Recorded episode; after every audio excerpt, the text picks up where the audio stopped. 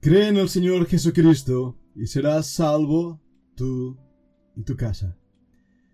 Estas palabras nos suenan como un eco extremedor en el libro de Hechos cuando el carcelero de Filipos encontró la salvación en Cristo. Pero ¿qué quieren decir estas palabras para el día de hoy? Bienvenidos a un nuevo podcast de nuestro grupo de estudio internacional en las Escrituras. Este grupo se reúne cada día para orar, estudiar las Escrituras y aprender más sobre la gracia del Señor Jesucristo.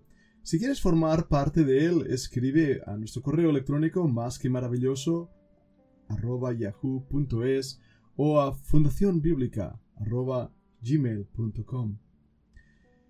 Al pensar en este versículo debemos acercarnos claramente a la palabra de Dios y entender lo que significa no solo el versículo, sino el contexto de la doctrina de la salvación.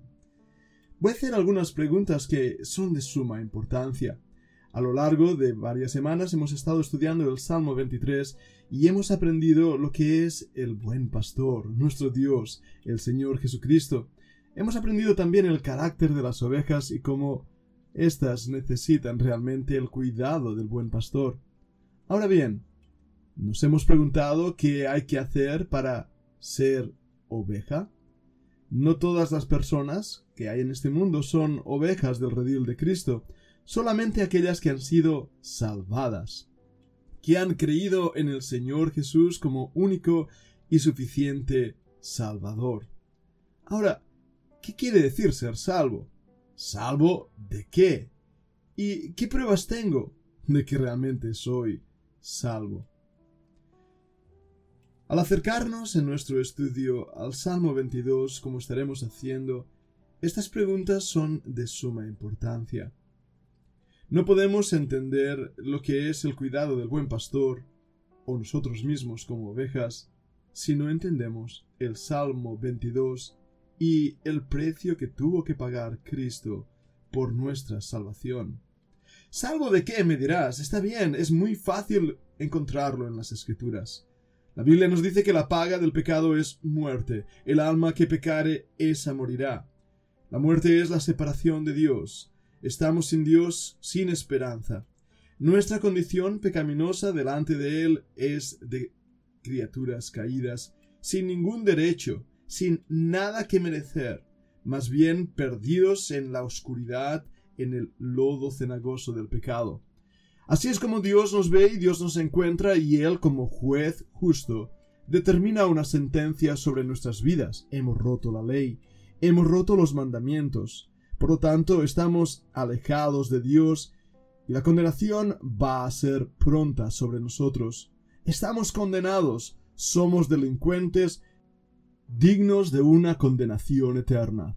La ira del Dios justo todopoderoso está sobre nosotros su cetro de ley, de justicia, el Dios omnipotente ha determinado nuestra sentencia. Y de repente, la misericordia, el amor del Señor Jesucristo y de Él mismo, como Dios, frena ese martillo inquisidor para darnos salvación a aquel que cree en la obra redentora de Cristo. ¿Qué quiere decir ser salvo? Quiere decir que hemos sido rescatados de la ira venidera, hemos sido perdonados de nuestros pecados, ya no hay más condenación, lo dice en el libro de Romanos. Después de haber mencionado que todos pecaron y están destituidos de la gloria de Dios, Romanos 3:23, el versículo 24 nos dice, siendo justificados gratuitamente por su gracia mediante la redención que es en Cristo Jesús, a quien Dios, puso como propiciación por medio de la fe en su sangre para manifestar su justicia, a causa de haber pasado por alto en su paciencia los pecados pasados, con la mira de manifestar en este tiempo su justicia, a fin de que Él sea el justo y el que justifica al que es de la fe de Jesús. Ninguna condenación hay pues para aquellos que están en Cristo Jesús, eso es la proclamación de la palabra de Dios. Justificados pues por la fe, tenemos paz para con Dios por medio de nuestro Señor Jesucristo. Aquellos que han puesto en Dios su confianza han sido declarados justos. Ahora esa es la manera de poder convertirse en oveja del buen pastor. ¿Qué condiciones hay para ello? La Biblia es clara, nos da tres. Arrepentimiento, confesión y aceptación. Hablemos del arrepentimiento. La palabra metanoia implica un cambio de mente, un cambio de dirección. 180 grados. Íbamos hacia el norte, ahora vamos hacia el sur. Abrazábamos al mundo con toda su carne, pecado y concupiscencias. Ahora hemos dejado atrás nuestros pecados. Ese arrepentimiento no es simplemente un ay de mí me siento mal porque me han pillado haciendo lo que no debía. Eso no es arrepentimiento. Arrepentimiento quiere decir estar de acuerdo con Dios en aquello que Él dice que es pecado. Decir, sí, Dios, yo he roto tu ley, soy digno de muerte, soy digno de ser alejado de ti por siempre y eternamente, pero Señor, me arrepiento. Reconozco que he roto tu ley. Señor, perdóname. Ese perdón es la clave el pedir perdón a Dios, el realmente reconocer que le necesitamos como Salvador. En ese aspecto es confesar. Si confesamos nuestros pecados, Él es fiel y justo para perdonar nuestros pecados y limpiarnos de toda maldad. Si confesamos con nuestra boca que Jesucristo es el Señor y que Dios le levantó de los muertos, entonces, solo entonces, seremos salvos en ese aspecto es aceptar el regalo que Dios nos ofrece. Ahora, esta aceptación no es como hago un favor a Dios porque pobrecito. Dios no me necesita. A un clic de sus dedos, simplemente a un ligero clic, Él puede destruirnos, aniquilarnos por completo, pero ha tenido a bien mostrar su paciencia, su misericordia, la aceptación es lo contrario del rechazo. La Biblia dice todo el día extendí mi mano a un pueblo rebelde y contradictor. La rebelión, la rebeldía, es lo que nos envía al mismo infierno, de lo cual hemos sido rescatados, salvados para no perecer para siempre.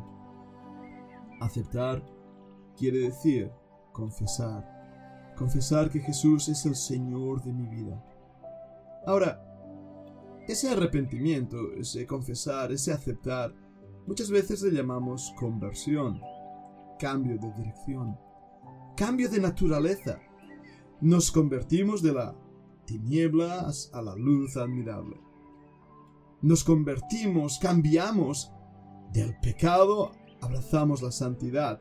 Y siendo el mismo diablo nuestro Padre, de repente Dios se convierte en nuestro Padre.